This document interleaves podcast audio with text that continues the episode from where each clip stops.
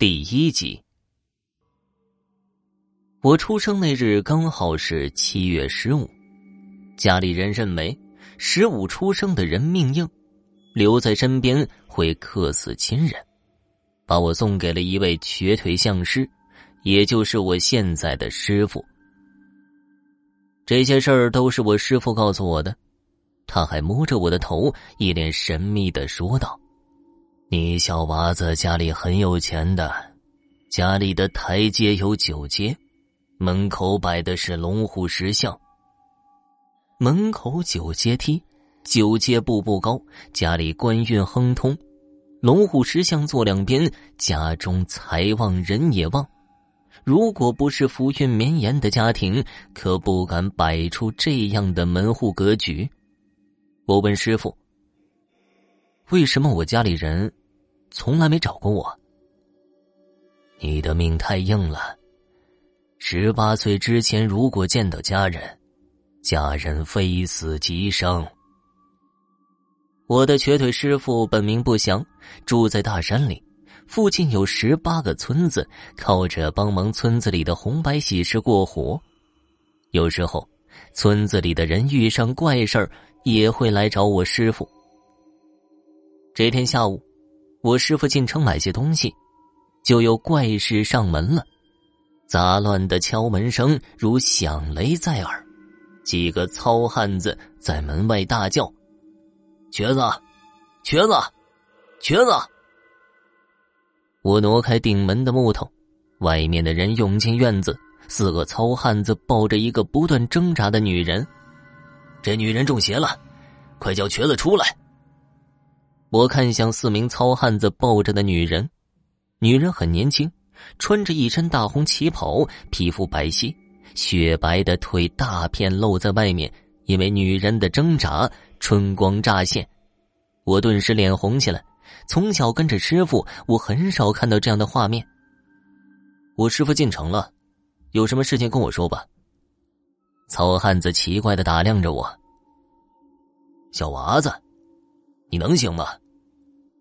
我也打量起眼前的糙汉子，眼小微眯，只有一条缝，嘴唇皮厚呈暗红色，一线眼，暗红唇，这样的面相，心狠手辣，小肚鸡肠，是小人面相。我暗自留了个心眼儿。你先说说怎么回事吧，医生也要对症下药啊。我现在什么都不知道，怎么给你看呢？糙汉子一线眼更加眯，瞥了一眼女人。这个女人是我弟妹，我弟弟前些日子摔死了。今天是他下土的日子，孝子孝孙都穿着白布孝衣，这个女人却穿着一身大红，在我兄弟的骨灰前大笑，就像疯了一样。你看他现在的样子，活脱一个鬼附身呢。旁边有其他汉子插嘴说道。老三英年早逝，这样的人命硬啊，八成是想把这个女人也带下去，肯定是这样。那么年轻就摔死了，哪能让这么漂亮的媳妇儿还活着呀？我心里有了计较，走到女人面前，撑开了她的眼皮，发现女人的瞳孔缩成了一条线，竖在眼球中。若是沾上了脏东西，眼睛就会变化。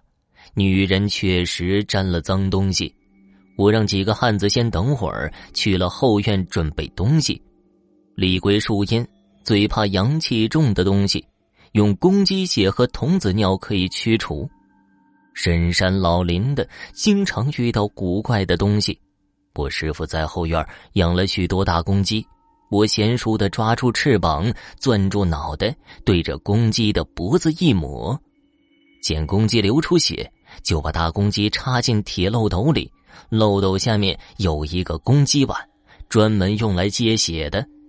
有了公鸡血，还需要童子尿。童子尿更简单了，我解开裤腰带，直接一泻千里。有了这两样东西，再厉害的厉鬼也能被逼出体内。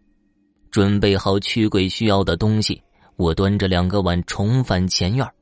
穿着大红旗袍的年轻女人比之前更加暴躁，四个强壮的汉子才能勉强控制住她。安好她，我先用毛笔蘸公鸡血涂在女人的额头、掌心、脚心，这些地方都是血流最快的地方，能够把公鸡血体内的阳气快速的运送到体内。涂好公鸡血，我端起另一个碗，撑开他的嘴巴。女人也察觉危险，用力的闭着朱唇，银牙紧闭，不给机会。我伸出两指攥住她的下巴，女人的银牙终于张开，我趁机把童子尿全部灌进去，公鸡血涂上，童子尿也灌进去，女人却没有安定下来，更加的暴躁。四个糙汉子已经控制不住她，娘的，这娘们比刚才力气更大了。怎么办？俺快按不住了！我开始觉得不对劲儿。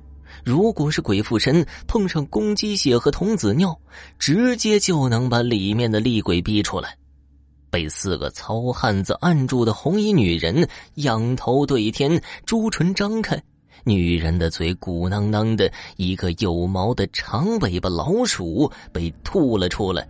老鼠身上的毛已经被胃酸腐蚀，只剩下了一个骨架。看来老鼠已经被吞很久，女人的呕吐并没有停下，仰脖的她又有东西吐出来，是一只裹满唾液的青蛙。天哪，三儿的媳妇儿这是吃了什么呀？她竟然没有嚼，是整只吞下去的。我看向女人的肚皮，因为女人剧烈的挣扎，裙子已经蜷缩到肚皮上，整个肚脐全露了出来。女人的肚脐密布斑斑点点的青色鳞片，不是鬼附身的，是蛇。之前女人的眼神中瞳孔缩成一条黑色竖线，分明是蛇的眼眸。这是得罪柳仙儿了。顾大仙儿异常记仇，如果得罪大仙儿，就会惹来大仙儿的复仇。女人这种情况明显是得罪柳仙儿了。先前灌进去的童子尿让柳仙儿感觉到了危险，激发出柳仙儿的本能。蛇察觉到危险，就会把肚子里的东西全吐出来。我神色紧张的看着女人的婆家堂哥，他最近有没有杀过蛇？被我盯着的堂哥额头密布汗珠，一线眼闪躲，没没有。你撒谎，你是附近村子里的人。也知道得罪大仙儿的危害，如果不去大仙儿死的地方拜祭，寻求大仙儿的原谅，复仇就不会结束。到时候，你们整个家族的人都会被大仙儿复仇。在我质问糙汉子的时候，女人又吐出了新的东西，竟然是一个男人的手掌，手掌上的大部分皮肉被腐蚀，露出了森森的白骨。有人惊呼道：“这是老三的手，老三的手背有颗黑痣，这个手也有。是啊，我记得老三死的时候，有黑痣的那只手不见了，我还以为是摔断了呢。这个女人肚子里，竟然有老三的手，老三的媳妇儿吃了老三的手。”